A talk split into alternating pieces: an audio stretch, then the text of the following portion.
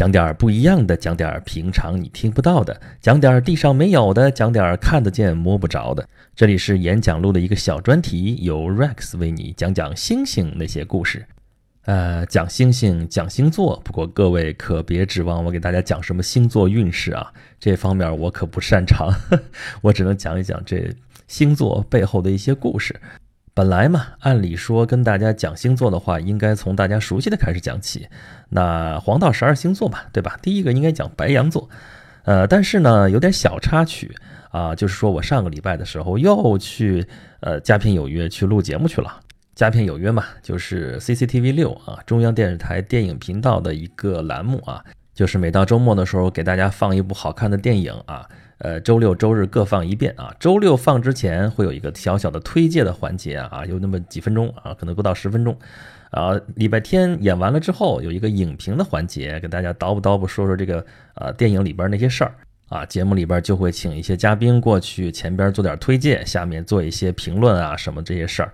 那叫我去干嘛去呢？那就是讲讲这个片子历史背景呗。啊，因为叫我去这两回，上次叫我去是罗宾汉。啊，这次叫我去说什么呢？就是《诸神之怒》啊，《诸神之怒》是希腊神话背景的一个电影啊，美国拍的嘛，好莱坞大片嘛，对吧？这是《诸神之战》系列，这是第二部啊，《诸神之战》《诸神之怒》，还有后边啊第三部怎么怎么着？这整个这个系列里边讲谁的故事呢？就是希腊神话里边大英雄谁呢？珀尔修斯，这个名字大家耳熟吗？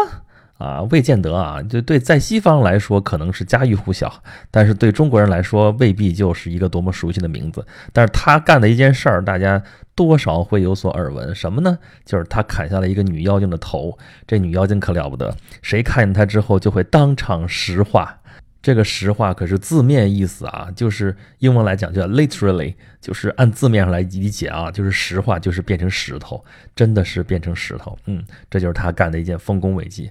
那它跟我们讲的这个主题跟星星有什么关系呢？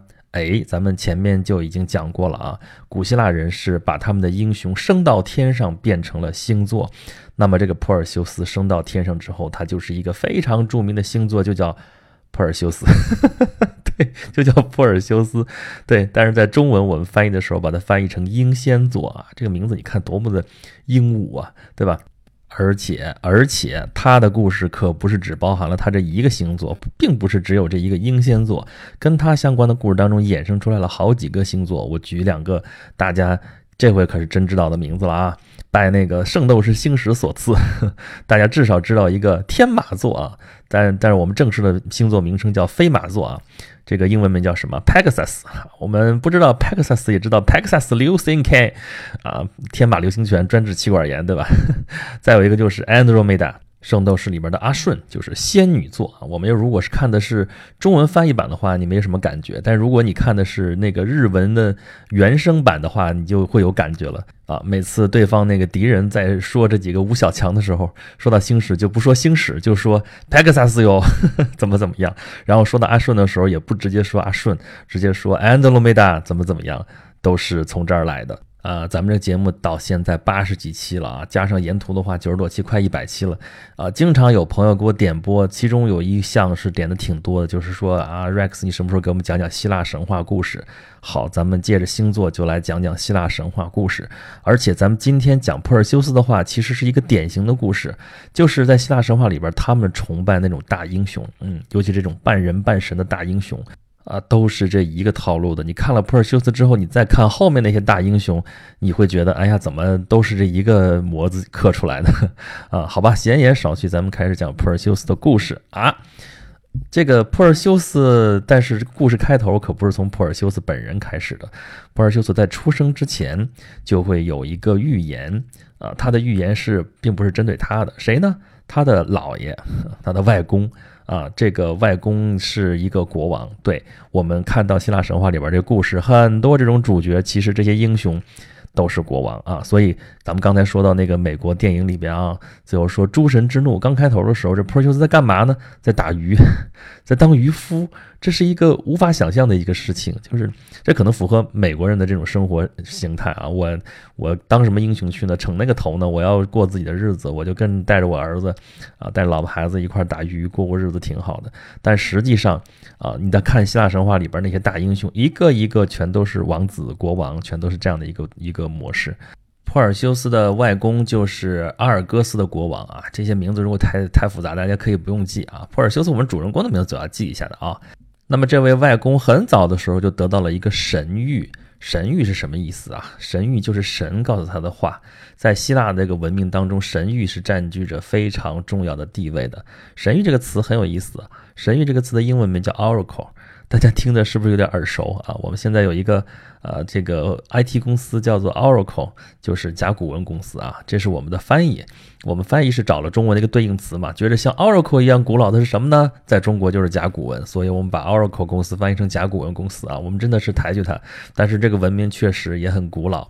那么 Oracle 就是在古希腊很多这些神都会在神庙里面会发布这种神谕，这神谕都是一些跟我们这边求神问卜是一样的，都是一些模棱两可的一些话啊，这个都说的就是很含混，呃，但是最后通常都是会实现的啊。我们知道最著名的神谕，就比如说俄狄浦斯那种，那是后来的故事了啊。俄狄浦斯就是杀父娶母，怎么怎么样？哎，在普尔修斯的故事里面也有一个类似这样的一个神谕。这个神谕是说的什么呢？啊，就告诉这个普尔修的外公说，他的外孙子将来会把他逐出他的王位，并且把他杀死。哦，这个国王吓坏了，那那那怎么办呢？那就不让他有外孙子呗，不让他有孙子不就完了吗？所以他就把他的女儿叫达那厄，把他关到了地窖里啊。也有的版本是说不是关在地窖里啊，是关在一个铜塔里边，但这个塔没有门。这老国王这个盘算的很好啊，这人嘛，一个巴掌拍不响嘛，把女儿关起来，他见不到男人，这不就不会有外孙子了吗？那这个神谕也就不会实现了。可是他忘了神谕啊，怎么能叫神谕呢？对吧？你太低估神的这个智慧和能力了。那是啊，你见不到男人，但是呢，能见得到神，神是可以不用走门的。于是达那厄就碰到了整个希腊神话故事里面最出名、最著名的淫棍，谁啊？宙斯呗，还能有谁呀？这个古希腊神话里边这些神啊，那是最不像话的，什么乱伦啊，什么那个错综复杂那个关系啊，真是让人叹为观止。那领头的就是这个众神之王宙斯，他的老婆就是他姐姐，对吧？天后赫拉。啊，那有这个老婆带一个哪够啊，对吧？他跟他的那些兄弟姐妹很多都有关系，而且啊，跟那个凡间的很多女子也都有关系，而且都生了后代啊。比如说这个故事里面的主人公就是达那厄啊，宙斯每次去泡这些凡间的女子的时候，这个途径都是不一样的。这次这个女孩不是给关到铜塔里了吗？啊，又或者说是关到地窖里面去了吗？啊，那宙斯怎么来跟这姑娘相会呢？于是他就化作了一阵金雨，啊，金子的雨，然后就跟这个姑娘达那厄相会，啊，后来就生下了普尔修斯。那这普尔修斯生下来之后，这纸包不住火呀，这老国王就知道了，知道了之后，毕竟是自己孙子嘛，啊，也不忍心亲手把他杀死，怎么办呢？就把他这个女儿和外孙装到箱子里面，然后扔到海里去了。这个故事还是挺残忍的啊！你尤其你想，在古代的时候，这个人的那个生存能力是很脆弱的，尤其是这个孤儿寡母，这个小孩那么小，这个女儿弱女子，然后就把她扔到了水里面去。但是上天保佑啊，这是一般人吗？这小孩是宙斯的儿子呀，是吧？所以这个主角光环这地方自带加成啊！宙斯就委托他的兄弟谁呀？海神波塞冬就保护着这一对苦命的。呃，孤儿寡母让他飘啊飘啊飘，飘到了一个岛上。这岛上是有一个一对兄弟啊，一对兄弟其实也是国王。呵 呵这个看着，哎，这姑娘不错啊，就带一孩子，带着孩子那就养着吧，就把这个达那厄娶为妻子，并且抚养这个孩子啊。这个达那厄。要我说，其实估计就是没说实话。这个孩子真不定从哪儿来的啊！一问说，那孩子他爹是谁啊？说就是宙斯。哦呦，这是神的儿子。这是我们按照人之常理来解读啊，是这么一个结果。但咱不管，咱按照故事讲，就说这是宙斯的儿子普尔修斯，就在这个岛上长大成人。啊，长大了之后呢，就是希腊人的这样一个很传统、很传统的一个思想，干嘛呢？要出去建功立业。啊。其实要我说，就是因为希腊那个地方地小民贫，太狭小了。你就是这么多人，如果人口增长之后，你没法在这生存，怎么办呢？啊，你这一个小小国，那都是城邦啊，其实没多少人，也没多大地，那怎么办呢？就要出去建功立业，在别的地方建立殖民地。其实整个的这些，呃，整个普尔修斯的这个故事，包括后面我们在讲什么希腊的一些大英雄，什么比如说赫拉克勒斯啊之类这样的故事。其实都是到海外去冒险，然后占领那边的土地，他们要去当国王，然后统治一片土地，就是建立了殖民地，都是这样的一个过程。那么普尔修斯要外出，其实还有一个动机是什么呢？就是他这个养父啊，因为孩子大了嘛，开始保护他的母亲啊，维护他的母亲。因为这孤儿寡母毕竟是寄人篱下嘛，那这个养父就开始出馊主意了，干嘛呢？说那这儿子就把他支出去呗，然后说你孩子你这么大了，咱们希腊人你要出去建功立业，哎，呃，建立自己的名声，建立自己的伟业，建立自己的王国。那我给你指一条明路，干嘛去呢？你要去把这个美杜莎的头砍下来给我。美杜莎是谁啊？妖精啊，蛇发女妖啊！一说这名字就是，那就是头发是蛇啊。其实这个美杜莎她是姐妹三个啊，就是格尔贡，他们统称为格尔贡啊。他们是众妖之王福尔库斯的女儿，但是他们长那个样子可就没法恭维了啊。这个呃没有皮肤。啊，有据说是有龙的鳞甲，没有头发，头上还缠着就是那毒蛇，牙是跟那个野猪的獠牙一样，这手全是金属做的，哎呀，而且还有带着翅膀，这个就真不是人，这都是真妖精。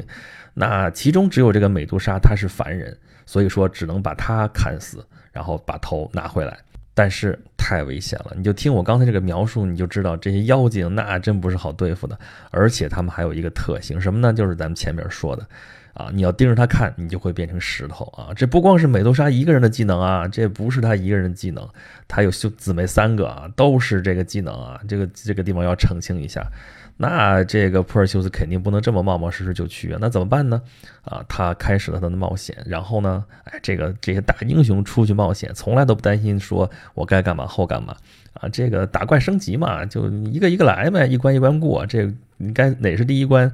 那谁知道呢？谁知道呢？神知道。对，因为他宙斯的儿子嘛，这神全都照顾他，都是他亲戚嘛，对吧？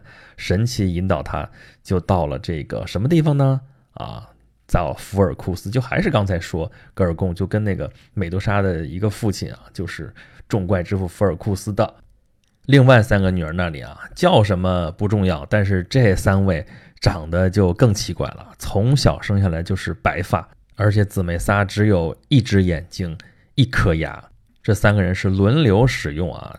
然后珀尔修斯来了，他干了一件特别损的事儿，干嘛呢？把人家牙和眼就给抢走了，那还不要了亲命？你这不欺负残疾人吗？这还了得？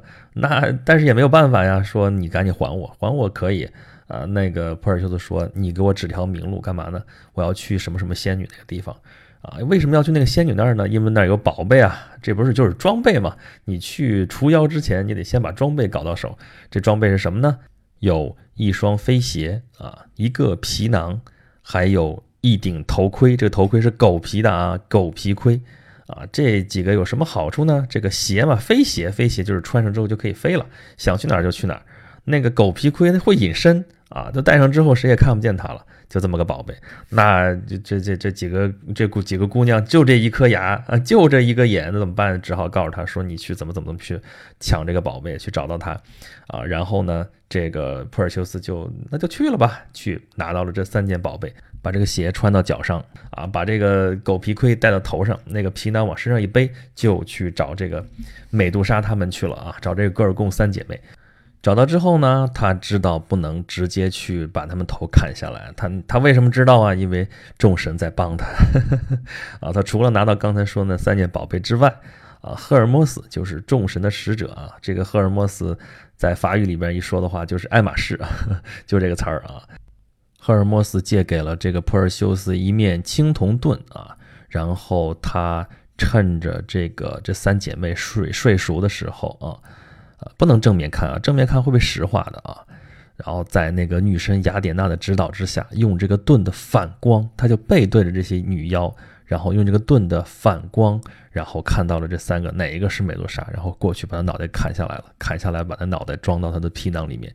哎，奇妙的事情发生了，就在这个美杜莎砍下来这个身子里边，就飞出了一个飞马佩克萨斯，然后呢，还有一个巨人叫，无所谓，不知道管它叫什么呢，反正重点的就是我们知道这个飞马是从这里出来的。这个普尔修斯后来骑没骑这个飞马，我一直琢磨，你想他已经有飞鞋了，他为什么还要骑这个马呢？啊，估计是这个。这个飞鞋的这个马力是不是不够啊？这咱们后来瞎琢磨了啊。反正这个 Pegasus 就从这儿出来了，就是飞马。然后呢，珀尔修斯算是完成了这个任务，就要回去啊。他就那个这几个姐妹也是跟着那个妹妹被杀死了，怎么办呢？这两个姐姐就跟着追，但是他们看不见珀尔修斯，因为他戴着狗皮盔。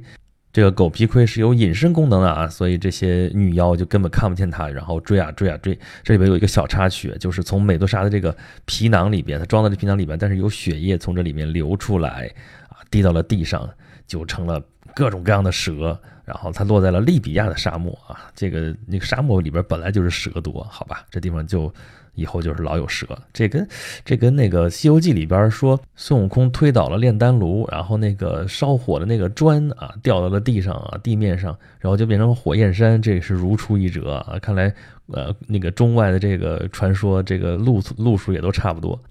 珀尔修斯飞呀飞呀飞，飞累了，飞到了这个阿特拉斯国王这个地方啊。这地方国王有一个结着金苹果的一个小树林，然后派了一条巨龙在这看守。啊，这个他要在这住一晚上，普尔修斯在这住，然后这国王就怕他把这个宝物给他偷走了，所以就赶他走啊，把他赶出宫殿。这普尔修斯就怒了，说你你拒绝我了，我倒给你一件礼物什么呢？他就把那个啊美杜莎那个脑袋从那个皮囊里边拿出来，对这个国王一晃晃，然后国王一看就变成了石头啊，惹怒了我们大英雄，这个后果很严重啊。啊，后面就是他更加著名的一件事情啦，就是他飞到了哪里呢？埃塞俄比亚，哎，反正是希腊人把他们搞不清楚的地方，远远的地方，他都叫埃塞俄比亚啊。所以这个埃塞俄比亚未必就是现在的这个国家埃塞俄比亚啊。他到了埃塞俄比亚之后，在海岸边上看见有一个女子被锁在了大海边上那个悬崖上面。哎，这什么情况？这是一看那美女，很漂亮，很美，然后眼中滴着泪。啊，非常的美丽啊，这个远远看去像一尊大理石雕塑，然后普尔修斯就为之心动，然后就跟他聊说：“你为什么在这里？”啊，这个一开始这个姑娘还不跟他说，后来说：“呃，还是说吧，你不要以为我在这个地方我干嘛？我叫安德罗梅达，我是埃塞俄比亚的公主啊，我的父亲叫科夫斯，啊，这个 whatever 不管他叫什么吧，啊，他的母亲比较作。”怎么叫比较作呢？他那母亲就爱炫耀啊，就跟他那个海洋里边的那些女神里面啊，就是尤其是聂柔斯的女儿，跟他夸说她比他们更美啊，这很符合女性的心理啊。但是他结果惹了不该惹的人，什么呢？这是女海神啊，那是能随便惹的吗？于是这些女神就向海神去诉苦，然后海神就怒了，就掀起了滚滚巨浪、滔滔洪水，然后里边还来了一只海妖怪。啊，这个妖怪见人就吞啊，实在是作恶多端啊！然后还来了一个神谕，说啊，如果是国王的女儿给这个恶怪做食品的话，这个灾患才能避免。然后这个国王，呃，被逼无奈，就只好把他锁在了这个悬崖上。这个时候正说着呢，然后这个海妖怪就出来了，哇！这女郎吓得是尖声喊叫，然后她父母也过来了，就是国王和王后，满怀悲痛。然后母亲说：“知道了，这都是她的过错。”然后就在这哭啊哭啊。你说女人出了这种事情能怎么办呢？啊！但是那个普尔修斯就说：“你别哭啊，这哭有的是时间啊。但现在啊，这行动这个这个机会是稍纵即逝。你们要是想明白了的话，我告诉你啊，我不是一般人，我是普尔修斯，我是宙斯的儿子啊。”你看我的那天上能飞，你看啊，我这有 Pegasus，这还有那个飞鞋，我会飞。然后我还砍了美杜莎，呃，这个女郎现在是她，如果是还没有婚约啊，如果说那个她要选丈夫的话，你看啊，我是不是能配得上？啊，现在这个样子，我要向他求婚啊！虽然他现在这个那个在苦难当中啊，我愿意呃求婚，但求婚之后，如果你答应了，我就救他。这事儿，你说这英雄 救美之前还有条件，这好像不太符合咱们现在说英雄的啊。但不管怎么说吧，他算是挺身而出。那父母说啊，那那愿意啊，怎么怎么不愿意啊？我不光愿意把女儿许配给你，然后这个王国将来都是他的嫁妆啊。那好吧，那是没什么可说了，那就打吧。啊，对吧？按照那个电影里边拍说，这海怪实在太厉害，最后怎么办？还是用美杜莎的那脑袋提出来，把它变成石头。但是呢，按照那个流传的最广的版本里边说，这个海妖精生生就是被啊这个普尔修斯给刺死的，拿刀啊，就这么一一刀一刀一刀一刀就这么砍死了啊。这个海怪砍死了之后，那就皆大欢喜嘛，对吧？然后就啊摆宴席。啊，然后这个刚才不都已经订了婚约了吗？对吧？这安卓罗梅达公主就成了这个普尔修斯的妻子，然后摆宴席，宴席结果还没完，结果出事儿了。什么事儿呢？啊，就是国王这个弟弟来了。这国王的弟弟呢，曾经向这个侄女，就是安卓梅达公主求过婚。所以我说，你说那个古代的时候根本也不讲究这个什么啊伦常啊这东西，向侄女求婚，这像话吗？现在说，那个时候好像这事儿不算个事儿。但是呢，啊，这个国王的弟弟，也就是这个安卓梅达的公主的叔叔啊，向他求过婚之后，这海怪一来就颠颠就跑了，也不管了啊。这会儿一看，这个普尔普尔修斯把这个海怪给弄死了，又回来说那不行，你是一个外乡人，我这早有婚约的，这个公主啊必须得是我的，就拿带着一支队伍来抢啊，队伍人多势众，忽悠忽悠过来。那能干得了吗？那国王说不行啊，你你关键时刻你抛弃了我们家闺女，这闺女再也不能嫁给你了，而且我都给你跟人家这小伙子，你看多好，都已经有婚约了。那这个国王的弟弟那不干了，那那就打吧。就开始打，咣叮咣咣，这毕竟这边人多啊，这个眼看着这个普尔修斯这边人就不行了，说普尔修斯说实在干不过，实在干不过，那你们可别后悔啊！我现在要要找我以前的敌人过来帮忙了，什么呀？我的好朋友们，请你们赶紧把眼睛闭上，把身子转过去啊！干嘛呀？美杜莎嘛，对吧？要把美杜莎脑袋拎出来。结果这个国王的弟弟一看啊，周围这些人都变成了石头，他还多个心眼儿，说知道这个肯定拿出来不是什么好东西，甭好奇，甭看，然后就向这个普尔修斯求那个求饶，说你饶了我吧，我再也没有非分之想了。这个王国是你的，姑娘是你的，什么都是你的啊，那也不能放过他。最后还是让他把美杜莎给看见了，然后他也就变成了石头啊。现在这个普尔修斯就可以。安安心心的带着这个安卓梅达公主回家了啊，这个然后又找到了他妈达那厄，然后呃就是好好的当他的王子，当他的国王。但是你记得开头说那故事吧？就他那个外公那个神谕，神谕是一定要实一定要实现的哈，要不然神有什么威严可言呢？对吧？但是神谕是怎么实现的呢？啊，在那个普尔修斯身上，就是他啊，在一次赛会的时候，什么叫赛会啊？就像。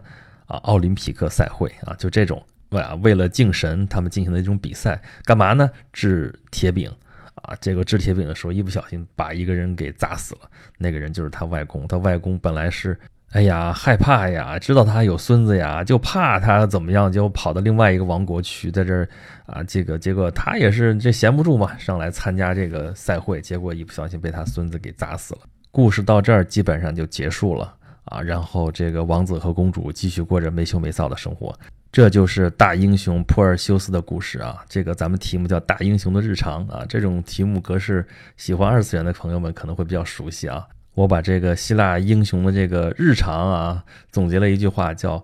啊，打怪升级混装备啊，迎娶娇娘当国王啊，你记住这句话啊。咱们回头还会讲几个大英雄的故事，基本上跟这也差不了太多啊。就是你就说吧，你说古希腊人他崇拜的什么样的英雄？那首先有那个孔武有力啊，有非常强的武力值，这个普尔修斯都不算是最强的，后面还有像赫拉克勒斯这样的大力神啊，这个。那普尔修斯算是一个什么级别的呢？肯定算是顶级的，而且他是出现的比较早的啊。这个呃，就是上次参加节目的时候也挺好玩的，就是正好也是有一位美国的朋友过来说，他说啊，是 A B C 嘛，他是美籍华人，他说那个普尔修斯感觉就是在希腊神话里边，相当于中国的这个秦始皇这个级别的啊，所以也是一一个劲儿吐槽说，跟我前面说的一样，说他怎么能去打鱼，怎么能像一个平常人员去打鱼？他明明是个国王 啊，所以呃，就回到前面说那个影片里边啊，诸神之战啊，基本上就按我刚才讲的这个珀修斯的故事来讲的啊，他解救了安德罗梅达公主，但是呢，啊，在电影里边他居然没有娶安德罗梅达公主啊，就在第二部里边，尤其是你看的特明显，就是普尔修斯又一开始啊，他当平民啊，不愿意介入。这个神与神的战斗啊，结果后来没办法，他爹就是宙斯被抓起来了。然后呢，他叔叔，呃，这个海神波塞冬居然死了，这个神居然会死，而且就死在他的面前，太可怕了。这个，然后他去找安卓美拉公主，这个时候已经不是安卓拉梅公主了啊，是女王啊。结果他不是他老婆啊，他老婆还在那个电影里边设定还是已经死了。啊，留下了一个小儿子。这个小儿子当初他答应过他的啊老婆说不让他那个握剑啊，结果现在因为要战斗，所以还是要重新拿起武器啊，要上战场，这个要当他的英雄。这事儿闹的，这个故事就纯粹是属于瞎编了啊。但是这个电影这个特效啊什么的做的还是可以看一看的，也就这样。刚才说，刚才讲完这个故事，天上有好几个星座都跟这个故事有关啊。这个主角珀修斯就是英仙座，然后刚才讲了 Pegasus 就是这个飞马座啊。这个 Andromeda 啊，就是刚才说的，因为日语发音就是安德罗梅达，它就会一个一个音全给它打开啊。Andromeda 这个就是仙女座啊。我们看那个阿顺那个武器和他那个绝招叫什么星云锁链。啊，这个锁链就来源于说，这安卓美达公主当时就被啊拿锁链锁在了这个啊这个埃塞俄比亚的这个海边悬崖上面，所以这是锁链。那星云它哪来呢？啊，仙女座有个非常著名的大星云啊，叫做仙女座大星云，所以他把这两个掺在一块儿叫星云锁链，取了这么个名字。啊，还有呢啊，就是这个安卓美达公主的父亲就是仙王座。啊，他的母亲就是仙后座啊，这个名字我就不说了啊，因为那名字其实就是他他的那个星座名，就是他母亲的名字，他父亲的名字啊。还有一个就是他那个害怪啊，要吃掉这个安卓美达公主的这个害怪啊，也升到了天上，成为了星座，就是鲸鱼座啊。但是我们这是我们中文的翻译啊，你去看那个词，就是那个海怪的名字。好了，英仙座的故事咱们就讲到这里。下一期咱们可要开始讲黄道十二星座了啊！开头头一个就是白羊座。那么白羊座的小伙伴们，你们可以稍微期待一下啊。那么有关于这个节目的其他的一些信息和内容呢，欢迎关注我的微信公众号“轩辕十四工作室”啊。跟这个声音发布的同时，还有一些图片啊，还有一些文字啊，而且还有一条小小的福利啊。具体这个福利是什么，大家自己去看好了。好，咱们这期节目就到这里了，下期节目再见吧。